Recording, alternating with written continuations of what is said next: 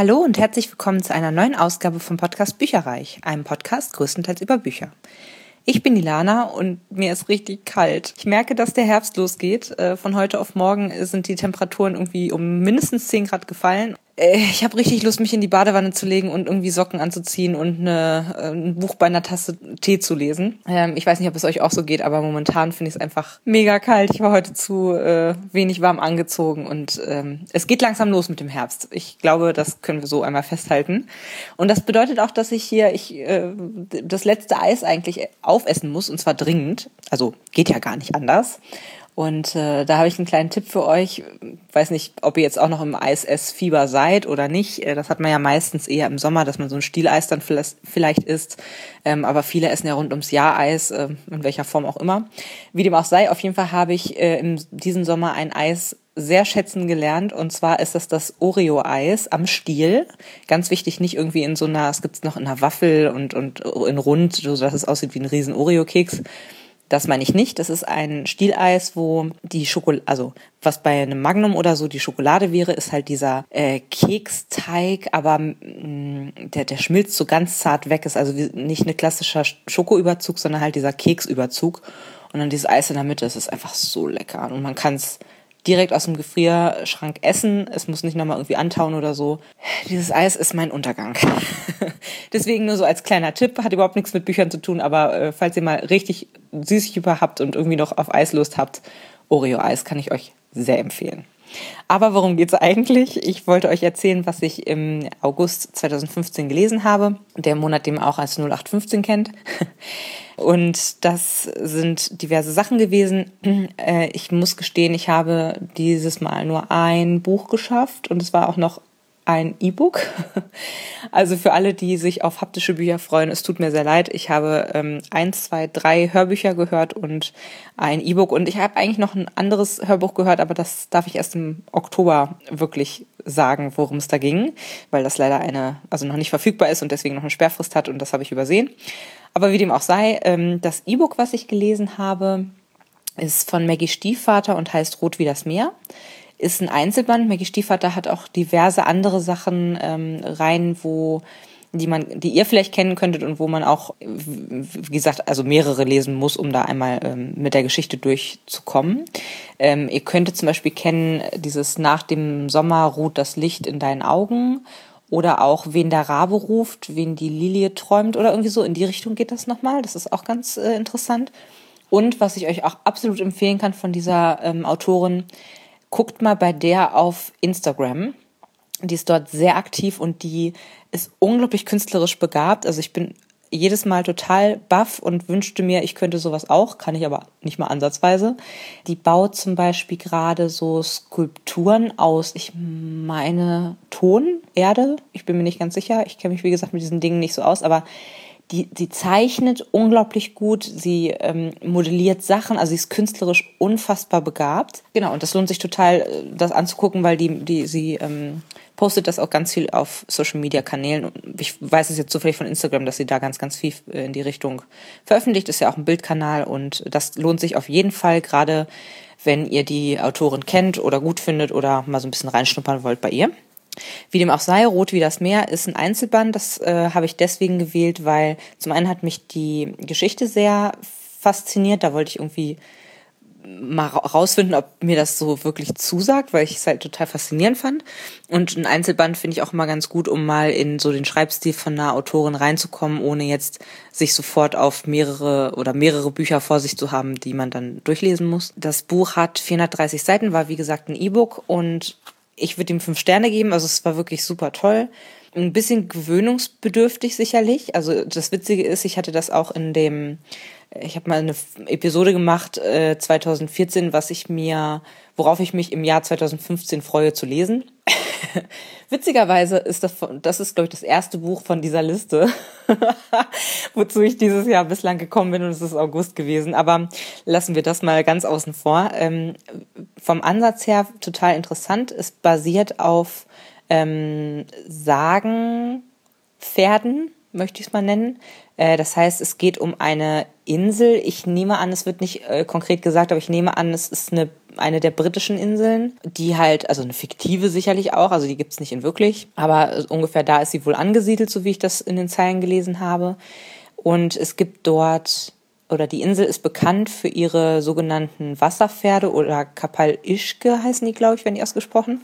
Das sind halt so ähm, mythologische Wesen, die, ach, wie kann man das nennen? Also sie sehen, die, sie kommen aus dem Wasser, leben auch eigentlich im Wasser, sind höchst gefährlich, mega wild fressen Fleisch. Deswegen es gab, gibt auch diverse Leute auf dieser Insel, die von diesen Pferden aufgefressen wurden oder irgendwie äh, zu Schaden gekommen sind durch diese Pferde.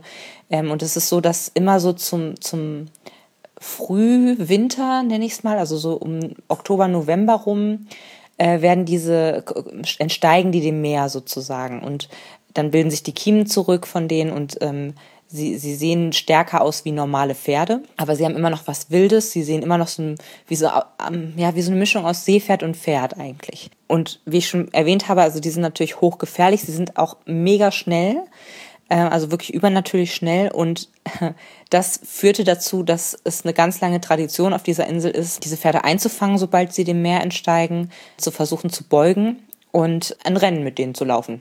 Und derjenige, der dieses Rennen gewinnt, kriegt eine unfassbar große Geldsumme. Dabei gehen auch jedes Jahr welche hops. Also äh, Sterberate ist sehr hoch bei denen, die das versuchen. Und das ist sozusagen das Grundsetting und wir verfolgen aus wechselnden Perspektiven ähm, einmal Sean und einmal Puck, wobei, also sie heißt eigentlich Kate, also es ist ein, ein Junge und ein Mädchen, die sind beide ähm, im jungen Erwachsenenalter, also so zwischen 17 und 20 würde ich mal schätzen, und äh, haben beide so ihr Päckchen zu tragen. Bei ihm ist es so, dass er mittlerweile weise ist, seine Mutter ist aufs Festland gezogen, ward nicht mehr gesehen und sein Vater ist bei einem Rennen gestorben. Er besitzt schon sehr, sehr lange das Pferd seines Vaters, eins dieser Wasserpferde eben, und hat da sein komplettes Herz dran gehängt. Also man, man merkt auch wirklich, wie gut die als Team eingespielt sind. Mm, und dann ist da Kate, die hat, äh, wohnt mit ihren zwei Brüdern in einem Haus, was äh, ebenfalls verlassen ist, deswegen, weil die Eltern durch so ein Wasserpferd irgendwie in, in einen Autounfall geraten sind und da umgekommen sind. Es wird nicht ganz erwähnt, ob die jetzt auch gefressen wurden von dem Pferd oder ob das wirklich nur ähm, ich sag mal, irgendwo davor gelaufen ist und sie deswegen von der Straße abgekommen sind oder was auch immer. Auf jeden Fall sind die äh, drei Geschwister sind ja insgesamt alleine und müssen sich jetzt irgendwie über Wasser halten. Das gelingt so gut wie gar nicht. So, und jeder von diesen beiden hat also eine Motivation, um an diesem Rennen teilzunehmen. Sean macht das schon eine ganze Weile lang und ist auch immer wieder Gewinner dieses Rennens geworden. Und äh, Kate oder Puck äh, macht eben das erste Mal mit aus äh, äh, Mühe und Not, weil sie einfach möchte, ähm, dass eine bestimmte Sache nicht passiert und die kann sie nur erreichen, wenn sie eben ein bisschen Geld verdient oder viel Geld verdient in kurzer Zeit. Und es kommt, wie es kommen muss. Die beiden, ja, deren Lebenswege überschneiden sich und es entsteht eine zarte Bande halt zwischen den beiden. Ich fand die Charaktere mega gut gezeichnet. Also ich habe die so lieb gewonnen, es war unfassbar. Ähm, und das auf relativ ja, wenig Zeit eigentlich, die, mit, die die miteinander verbracht haben. Es war, war unglaublich gut ausgeschmückt, äh, nicht nur die Hauptcharaktere, sondern auch die ganzen Nebencharaktere mit irgendwelchen Freunden und die Brüder und ähm, so alte, truschige Damen, die in der Stadt ähm, Antiquitäten und so Nippesladen irgendwie führten und so ganz, ganz schön, wunderbar. Und es hatte auch, die Sätze hatten teilweise so einen poetischen Einschlag. Also wirklich sehr hoch, also nicht hochwertig geschrieben im eigentlichen Sinne, nicht, nicht anspruchsvoll oder so, sondern halt einfach schön. Es war wirklich so richtig so ein, so ein Herzensbuch irgendwie. Und ich habe total Lust bekommen, noch mehr ähm, von ihr zu lesen. Ich muss allerdings dazu sagen, ich habe äh, stellenweise das Gefühl gehabt, dass da ein paar Längen drin sind, was für mich, also ich habe da so ein bisschen drüber weggesehen, fand ich trotzdem super, aber ähm, man muss es einmal dazu sagen, also ähm, dieses Buch hat quasi eins zu eins jeden einzelnen Tag ähm, von, vom Startzeitpunkt bis zu diesem Rennen eben äh, berichtet und hat keinen einzigen Tag übersprungen. Also es war wirklich sehr, sehr chronologisch, sage ich jetzt mal, aufgebaut. Und das hat dann teilweise so, ach ja, was machen Sie heute? Ach, hm, Sie trainieren. Ja gut, kenne ich schon von gestern. Also ähm, das fand ich stellenweise ein bisschen anstrengend, dass sie da nichts rausgelassen hat. Aber trotzdem, wie gesagt, durch die Charaktere einfach total tolles Buch und selbst mit dieser dann doch etwas merkwürdigen Prämisse hat es mir doch sehr gut gefallen. Und witzigerweise habe ich das einer Freundin erzählt oder empfohlen, von der ich eigentlich nicht gedacht hätte, also dass sie da drauf steht oder dass sie es gut finden würde, weil sie eigentlich eine ganz taffe irgendwie ist. Aber ähm, es war einfach nur, weil ich, weil ich es gerade fertig gelesen hatte und ihr davon erzählen wollte. Und dann hat sie sich das auch sofort ähm, als E-Book runtergeladen und hat gesagt, das ist ja der Knaller, sie findet das super toll, sie mochte Pferde früher auch immer so gerne und so. Also ich glaube, für alle, die ähm, früher mal so dieses typische Mädchenhafte, oh, Pferde sind so toll, haben, äh, für die könnte das tatsächlich einfach pauschal was sein weiß ich nicht, könnt ihr mir ja mal berichten auf Facebook oder so, ob ihr das auch, also wenn ihr es gelesen habt, ob das genau euren Nerv getroffen hat, weil ihr früher mal eine Pferdenärrin gewesen seid. Das wäre schon ganz lustig eigentlich. Genau, und dann kommen wir zu den Hörbüchern. Ähm, da habe ich zum einen, ich wollte eigentlich die ganze Reihe schaffen diesen Monat. Ich äh, schwöre es, aber leider Gottes hat mir die Verfügbarkeit einen Strich durch die Rechnung gemacht. Und zwar habe ich von Leigh Badugo die Grisha-Reihe ähm, angefangen zu lesen. Das heißt, ich habe die ersten beiden ähm, Bände gelesen. Das ist einmal äh, Goldene Flammen und dann Eisige Wellen. Und es gibt noch ein drittes, aber das gibt's leider nicht als Hörbuch. Menno. Was da los, Silberfisch? Das geht doch noch besser. Diese Hörbücher sind leider gekürzt, das ist mir erst später aufgefallen. Finde ich mal ein bisschen schade. Also ich habe, jedes hat um die sechseinhalb Stunden gedauert und man hat, ich meine, man merkt's immer. Also ich ich habe ja gar kein Problem damit, auch äh, ungekürzte Hörbücher zu hören. Ähm, ich glaube, das wäre hier in dem Fall vielleicht auf maximal acht Stunden, neun Stunden wahrscheinlich dann rausgekommen. Aber es ist so, wie es ist. Ich würde beiden so vier bis fünf Sterne geben, weil mir die Geschichte sehr gut gefallen hat. Ähm, es ist High Fantasy. Ähm, es geht um ein Land, was zer zerrüttet und gebeutelt ist. Ich wollte gerade die beiden Wörter kombinieren, das machte keinen Sinn. Ein Land, was geteilt ist durch einen Riesenbereich, der so ein ganz übles Ödland ist. Es nennt sich die Schattenflur. Und da in, innerhalb dieser, dieser, das ist wie so ein, wie der Name schon sagt, wie so ein Riesenschatten, der sich halt über dieses Land zieht und auch die Versorgung von links nach rechts fast abschneidet. Also nur die mutigsten wagen sich da rein mit so äh, komischen Schiffen wohl irgendwie. Also wie so, ich stelle mir jetzt wie so eine Wüste vor. Und das sind so Luftschiffe, die dann da so drüber schweben quasi. Und innerhalb dieser, dieser Schattenflur hausen Dämonen, die dann eben auch angreifen. Ne? Also das sind äh, menschenfressende Dämonen, wenn man es so möchte, die da halt rumfliegen. Und das Ganze wurde geschaffen von einem bösen Magier vor, also anno dazu mal, sage ich jetzt mal. Und es gibt einen Zaren, es ist russisch angehaucht, was ich sehr interessant fand, ähm, so an, an russische Sagen und Mythologie angelehnt äh, offensichtlich auch. Äh, es gibt also in diesem Buch einen Zaren, der hat oder der befehligt eine Armee, die eben auch dafür sorgt, dass man äh, von links nach rechts kommen kann, sage ich jetzt mal, und natürlich dafür sorgt, dass, dass die ähm, Außengrenzen zu verfeindeten Ländern, denn dieses Land ist logischerweise durch die Schattenflur geschwächt, äh, sichergestellt ist, so dass da also äh, kein keiner einfällt. Jetzt ist es so, dass Magie in diesem Buch halt eine ganz große Rolle spielt. Das heißt, es gibt nicht nur einen bösen Magier, der der Dunkle genannt wird, beziehungsweise es gibt von diesem Dunklen eben noch äh, den Ur-Urgroßsohn, den es auch noch gibt und der so der mächtigste Zauberer aller Zeiten ist. Der ist aber jetzt nicht mehr böse und es gibt quasi nicht nur die normale Armee, sondern es gibt noch mal eine Armee von Grishas und Grishas sind im Endeffekt äh, auch Zauberer. Es gibt welche, die die Elemente begünstigen können. Es gibt welche, die irgendwie äh, die Erscheinung von Menschen verändern können, zum Guten oder zum Schlechten. Ganz, ganz viele unterschiedliche äh, Zauberkräfte, die es da gibt und dann äh, verfolgen wir quasi zwei Weisen, und zwar einmal Alina und Maljen. Und die beiden sind in der normalen Armee wollen die Schattenflur durchqueren. Und das passiert relativ früh. Ähm, sie werden dann eben angegriffen, ganz, ganz fürchterlich. Und auf einmal bricht aus dieser Alina ein riesen na, Sonnenstrahl, möchte ich es nennen, heraus. Und es wird klar, oho, ähm, davon haben wir schon länger gehört, es ist die Sonnenkriegerin, sie ist endlich unter uns, tralala. So. Also sprich, sie ist, das ist ja auch bei High Fantasy jetzt kein unüblicher Schachzug, äh, die unbedeutende Protagonistin ist, findet auf einmal raus, dass sie ganz, ganz toll ist und dass die Welt ohne sie nicht mehr leben kann. Und genau, und muss sich damit aber auf sehr kurze Zeit möglichst zurechtfinden, weil und auch durch diesen Dschungel durchgucken, ne? Wer, wer möchte mir jetzt was Gutes, wer möchte mir was Schlechtes, wer möchte mich nur ausnutzen, was will ich eigentlich? Und was ist mir wichtig. Und genau, sie äh, kommt dann einmal in so eine Art Trainingslager für diese Grishas. Dann passieren noch super viele andere Sachen, die ich jetzt natürlich nicht erzählen werde, aber sie muss auf jeden Fall magische Amulette, sozusagen so, so ähm, Zaubereiverstärker äh, suchen. Und ähm, ja, und weiß auch gar nicht so richtig, wem kann sie trauen, denn es entspinnt sich unter anderem auch ein Heiligenkult um sie ähm, was das Ganze nicht einfacher macht. Und es ist, wie gesagt, ich fand es sehr, sehr gut. Ich würde dem vier bis fünf Sterne geben. Stellenweise fand ich es ein bisschen langweilig, beziehungsweise es zog sich halt einfach. Ähm, ich hatte das Gefühl, immer wenn es darum ging, bestimmte äh, Szenarien aufzubauen, also beispielsweise die Zeit, in der die Protagonistin Alina in die, diese Ausbildung gemacht hat, äh, sozusagen, nachdem ihr, ihr Talent entdeckt wurde, das hat sich zum Beispiel ex also für mich persönlich total gezogen, denn man lernt zwar neue Leute und Charaktere kennen, aber so es passt, also ne, wie man schon kennt, so über mehrere Wochen passiert eigentlich immer dasselbe und sowas spannend zu machen ist sowieso ziemlich schwer.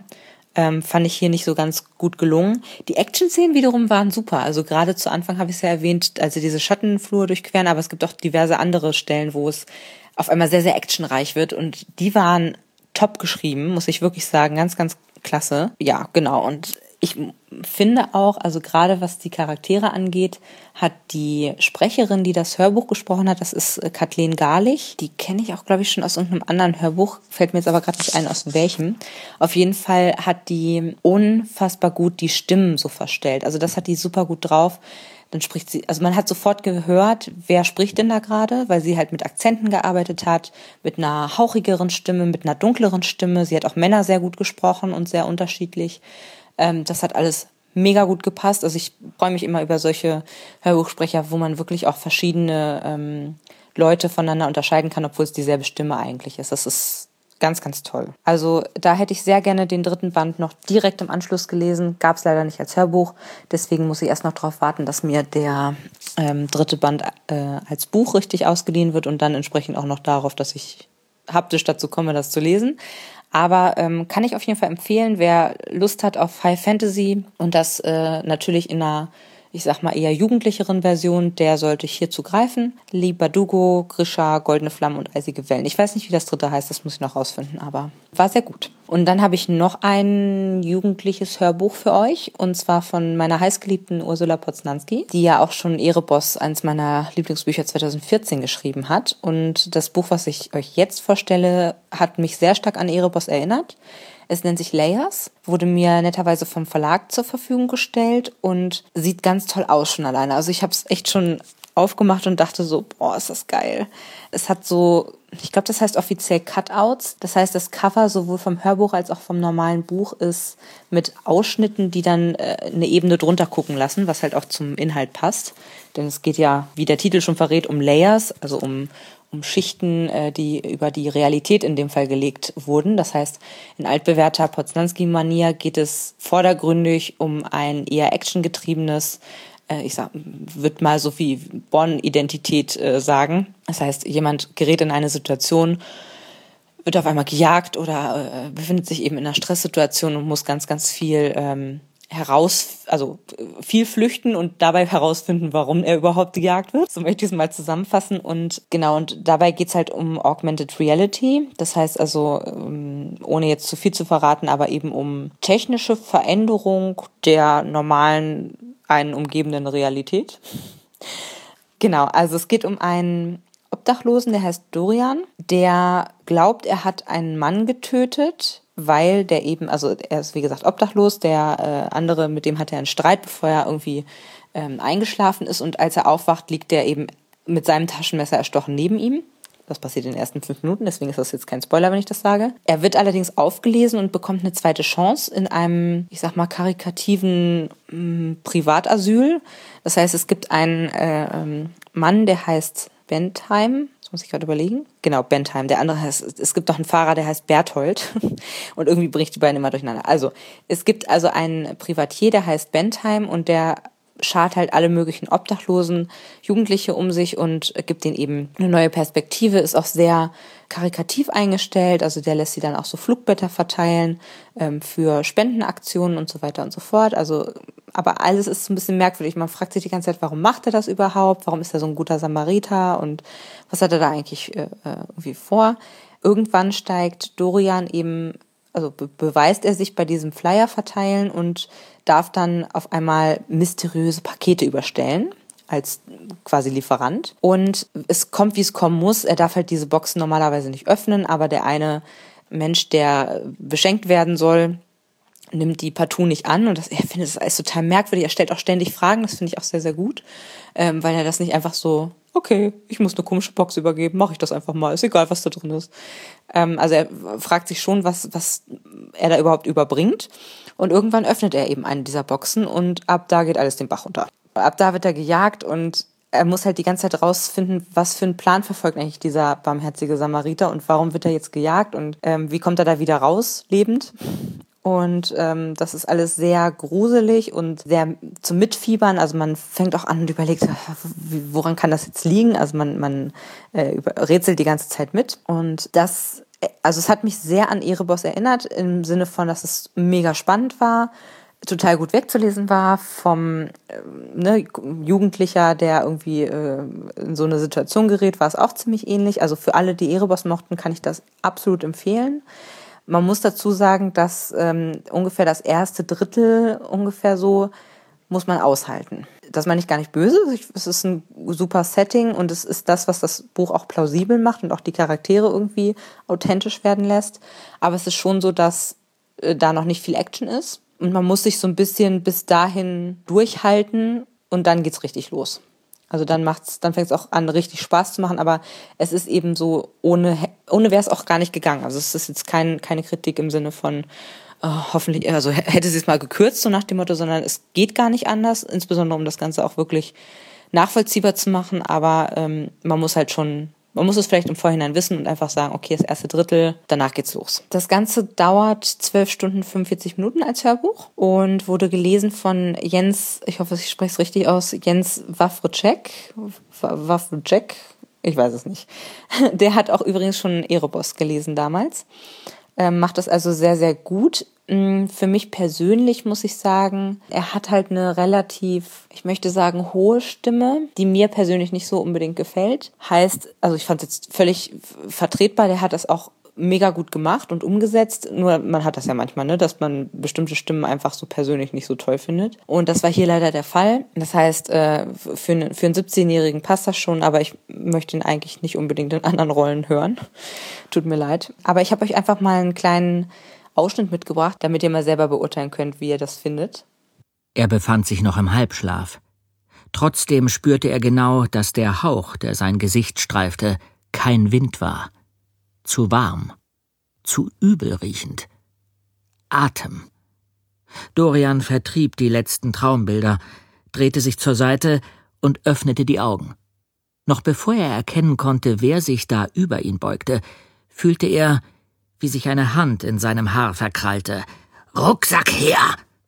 Ja, und das war schon wieder von mir für den August 2015. Wie gesagt, ein weiteres Hörbuch habe ich eigentlich noch gehört, aber davon darf ich euch leider noch nicht erzählen. Ähm, Obwohl es sich absolut lohnt, bleibt dran, spätestens im Oktober erzähle ich es euch. Bis dahin habt einen wunderschönen neuen Lesemonat September und wir hören uns spätestens in einem Monat. Tschüss! Informationen zu allen Büchern, über die ich heute gesprochen habe, findet ihr auf meiner Website www.bücherreich.net mit UE. Ihr könnt dort oder auf Facebook unter www.facebook.de slash podcastbuicherreich in einem Wort durch mit mir in Kontakt treten. Meine E-Mail-Adresse lautet buicherreich at gmail.com. Wenn ihr diesen Podcast über iTunes abonniert habt, würde ich mich riesig freuen, wenn ihr mir eine 5-Sterne-Bewertung hinterlasst. Dies ist ein privater Buch-Podcast, in dem ich nur meine eigene private Meinung wiedergebe. Wenn mir ein Buch oder Hörbuch kostenlos zur Verfügung gestellt wird, kennzeichne ich es entsprechend auf meiner Website.